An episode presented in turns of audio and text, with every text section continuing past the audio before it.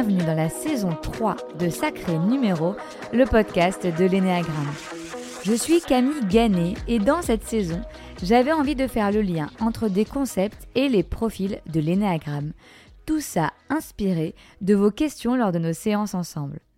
Dans cet épisode, nous allons parler de vulnérabilité. la vulnérabilité, souvent perçue comme une faiblesse, D'ailleurs, pour ne rien vous cacher, c'est un échange avec l'un d'entre vous qui m'a donné envie de faire cette thématique pour la saison 3.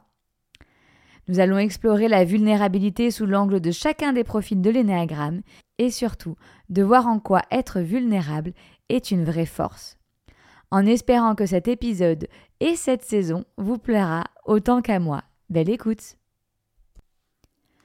pour commencer, si je devais définir la vulnérabilité, je dirais que c'est le fait de se montrer tel que l'on est, sans artifice, ni protection ou défense. Cela implique de laisser tomber nos masques, de reconnaître nos peurs et nos manquements. En gros, être vulnérable, c'est mettre la mauvaise partie de notre ego au placard, car elle ne nous sert à rien. Vous savez, c'est cette partie-là de l'ego qui nous fait surréagir, celle que l'on aime un peu moins de nous, notre part d'ombre. Pour la visualiser, pensez à la dernière dispute que vous avez eue avec votre conjoint, un ami ou un membre de votre famille. Vous voyez la mauvaise foi ou la petite remarque inutile La voici, la mauvaise partie de votre ego. C'est aussi celle qui nous protège et nous met en mode défense. On va voir comment la vulnérabilité nous permet donc de la mettre gentiment au placard pour s'autoriser à être vraiment qui on est sans tout nos masques. Beau programme, non? Alors, sur le papier, ça paraît facile, mais en pratique, ça l'est beaucoup moins, comme à chaque fois. Tout simplement car un garçon ne doit pas pleurer ou une femme doit être forte. Vous avez déjà entendu ces petites phrases, non? Et ouais, la société nous conditionne à ne pas être vulnérable. Hormis ça, faire preuve de vulnérabilité revient aussi à baisser les armes. Ça peut du coup activer la crainte d'être jugé, rejeté ou blessé si nous nous montrons tels que nous sommes. Mais alors comment la vulnérabilité peut-elle devenir une source de force dans nos vies? La vulnérabilité, elle nous connecte profondément aux autres. Lorsque nous partageons nos vulnérabilités, nous permettons également aux autres de se connecter à nous de manière authentique. Cela du coup renforce nos relations et favorise une communication plus profonde. Une vraie communication en fait. La vulnérabilité nous permet également d'apprendre et de grandir. En admettant nos vérités, en conscience, nous progressons dans la vie. La vulnérabilité invite donc l'authenticité. Quand nous nous acceptons tels que nous sommes, nous pouvons être authentiques sans crainte de jugement. Est-ce que vous me voyez venir avec l'énéagramme là?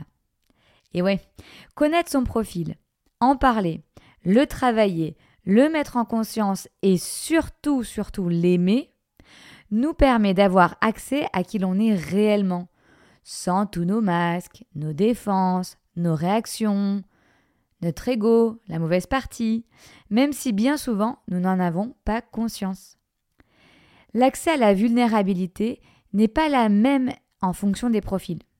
Évidemment, se montrer tel que l'on est peut être confort pour certains profils, quoique, mais peut surtout venir activer nos peurs fondamentales. C'est pour ça que certains d'entre vous peuvent me dire Mais pourquoi être vulnérable? Camille, ça me sert à quoi? Si on fait dans l'ordre des profils énéagrammes, les 1 vont dissimuler leur vulnérabilité en se montrant exemplaire et en évitant toute erreur ou pas de côté ou manquement. Un 1 qui arrive à accéder à sa vulnérabilité à lui, c'est-à-dire lâcher l'ego, baisser les armes et admettre l'erreur, c'est un 1 qui a bien travaillé sur lui. Et oui, vous imaginez, en faisant ça, il traverse sa peur de ne pas être à la hauteur, il se détache de ce que l'on attend de lui pour être lui tout simplement. Joli programme. Les deux ont du mal à reconnaître leur propre vulnérabilité, car ils s'en protègent par les besoins des autres.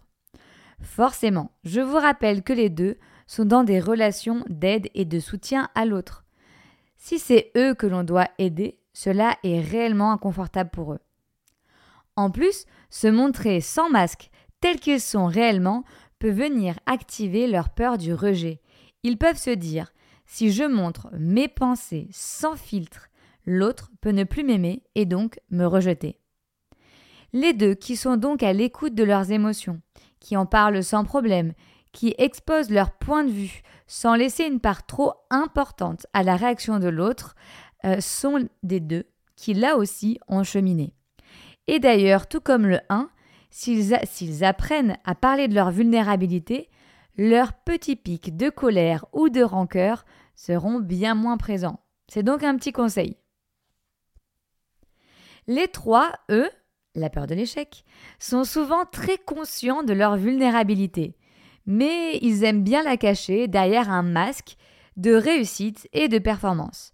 Ils peuvent donc faire comme si, alors qu'au fond d'eux, ils savent pertinemment là où ils sont le plus vulnérables. Ils se protègent de la crainte d'être jugés par les autres et d'être perçus donc de moindre valeur. Ils préfèrent donc orienter sur ce qu'ils savent faire, détourner les discussions sur d'autres sujets. Allez trois en séance, je vous adore. Je vous vois arriver à 2000, mais je vous adore. Le 3 qui a fait du chemin, c'est le 3 qui ne détourne pas les yeux sur ce qui est à travailler pour lui, en disant qu'il est bien comme ça, que la faute ne vient pas de l'autre et qu'il aimerait du coup changer de comportement par exemple. Les quatre, mes petits drama queens préférés, ont une relation complexe avec leur vulnérabilité. Ils peuvent l'explorer profondément et l'exprimer, mais ils peuvent aussi avoir peur d'être rejetés, abandonnés ou incompris en raison de leur unicité ou de leur côté un peu too much alors ils vont être dans une dualité assez significative, soit ne rien dire par peur d'être abandonné par l'autre, ou alors tout dire, voire trop dire, trop vite, sans forcément prendre le rythme de l'autre. Le 4, lui, doit apprendre à nuancer sa vulnérabilité et l'exprimer dans des espaces protégés et adaptés pour lui et pour l'autre. La Terre entière n'est pas obligée de connaître toute votre vie. Les 5. Alors les 5, vous le savez, si vous écoutez les podcasts, ils font partie des profils les plus à distance de l'expression de leurs émotions. Vous voyez déjà le lien avec la vulnérabilité. Comme un bon observateur, il va se retirer dans son monde intérieur et chercher à comprendre les choses de manière objective, se protégeant ainsi de l'accueil de ses émotions et son expression. Le 5 y témoigne peu de sa vulnérabilité, il va rationaliser les faits pour les mettre au maximum à distance. Son job à lui, c'est de les vivre pour de vrai, de façon plus incarnée, pour réduire la distance. Ce n'est pas une cause externe ou rationnelle le problème, c'est bien le ressenti que ça lui fait, et ça, il doit apprendre à l'explorer pour commencer à le ressentir, puis le partager. Et là, il pourra expérimenter la vulnérabilité. Le 6. Alors le 6, il peut reconnaître sa vulnérabilité par une émotion qui lui est bien familière et maîtrisée, la peur. Souvent, ils peuvent vite se cacher sous des systèmes de croyances, tels que c'est la vie, c'est comme ça, pour ne pas aller explorer cette vulnérabilité, mais juste pour l'exprimer. Juste le dire, sortir la peur, mais surtout ne pas aller plus loin. Pour accéder réellement à son authenticité sans se cacher derrière ses croyances sur la vie, le 6 doit apprendre à s'extraire de ses loyautés pour vraiment se connecter à ce qu'il ressent, lui, ici et maintenant, et non dans sa tête avec tous ses schémas. Par exemple, il arrive une situation inconfortable, au lieu de le dire sous une croyance, oui mais c'est un apprentissage, la vie c'est comme ça, il pourrait parler en jeu, JE. Le 7. Pour rappel en une phrase, je vais bien, tout va bien. Autant vous dire que l'accès à la vulnérabilité et sa vulnérabilité, pour ce profil, ça peut être un peu plus complexe. Ils peuvent avoir du mal à faire face à leur propre vulnérabilité en cherchant constamment la distraction et le plaisir pour éviter d'y penser. Le 7, il doit apprendre à s'arrêter pour s'écouter. Écouter son corps notamment, là où ça bloque, là où il se sent coincé. La première piste peut être aussi de passer par un média comme l'art pour exprimer qui il est vraiment en dessous de cette couche de positif. Le 7, il doit comprendre que pour que la vie soit belle, il doit aimer aussi ses mauvais côtés, les traverser et en parler. Plus il va résister, plus il va mettre en place un mécanisme de déni et malheureusement, plus il va passer à côté d'événements ou de décisions importantes dans sa vie pour ne pas aller se confronter à l'inconfortable, la vulnérabilité.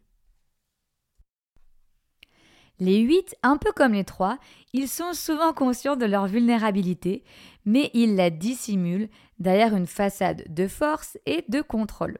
Ils peuvent avoir du mal à montrer leur vulnérabilité par peur d'être exploités. On retombe là aussi sur leur peur fondamentale qui est de paraître faible. Un 8 qui accepte de baisser les armes afin de ne pas partir au combat, de se faire aider, de ralentir, d'écouter et d'entendre les autres sont des huit qui ont bien cheminé aussi et qui ont compris que leur vulnérabilité exposée devienne une force. Les neufs, eux, peuvent se défiler par peur du conflit. Et oui, ils vont avoir tendance à minimiser leur vulnérabilité en évitant les conflits et en cherchant la paix et l'harmonie. Leur meilleur ami peut être la procrastination. Ils peuvent avoir du mal à exprimer leurs propres besoins et donc fondamentalement qui ils sont. En faisant ça, ils peuvent tomber dans un espace-temps d'inaction, au gré du quotidien. Ils peuvent même s'y perdre dedans.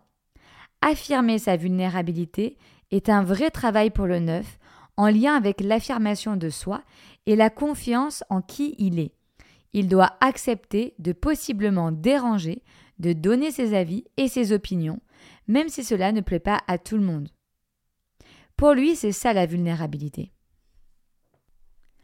On arrive à la fin de l'épisode et vous l'aurez compris, la vulnérabilité est la clé pour travailler sur soi. Nous n'avons pas tous la même relation avec elle, mais emprunter son chemin nous sera forcément bénéfique. Inconfortable des fois, mais bénéfique.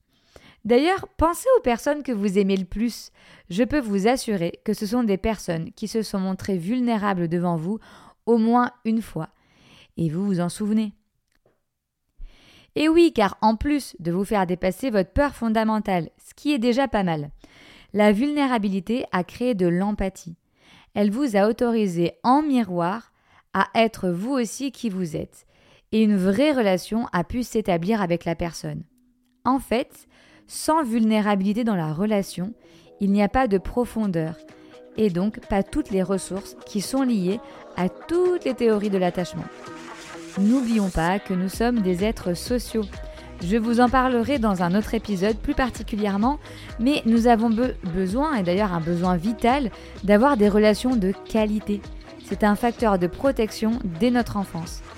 Alors vous l'avez compris, la clé magique mais bien difficile, c'est de vous autoriser à être qui vous êtes avec votre belle vulnérabilité.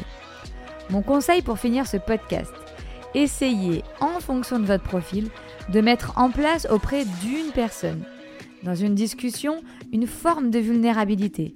Voyez ce que ça crée de nouveau pour vous et pour la relation. Je peux vous assurer que vous ne serez pas déçus. En espérant que cet épisode vous a plu et vous a un peu éclairé, soyez fiers de votre sacré numéro et moi je vous donne rendez-vous pour le prochain épisode qui parlera de la différence entre la peur de ne pas être à la hauteur, donc du profil 1, et celle de l'échec du profil 3. Vous m'inspirez beaucoup trop en séance. Merci pour vos écoutes et tous vos retours et à bientôt dans Sacré Numéro, le podcast de l'Énéagramme.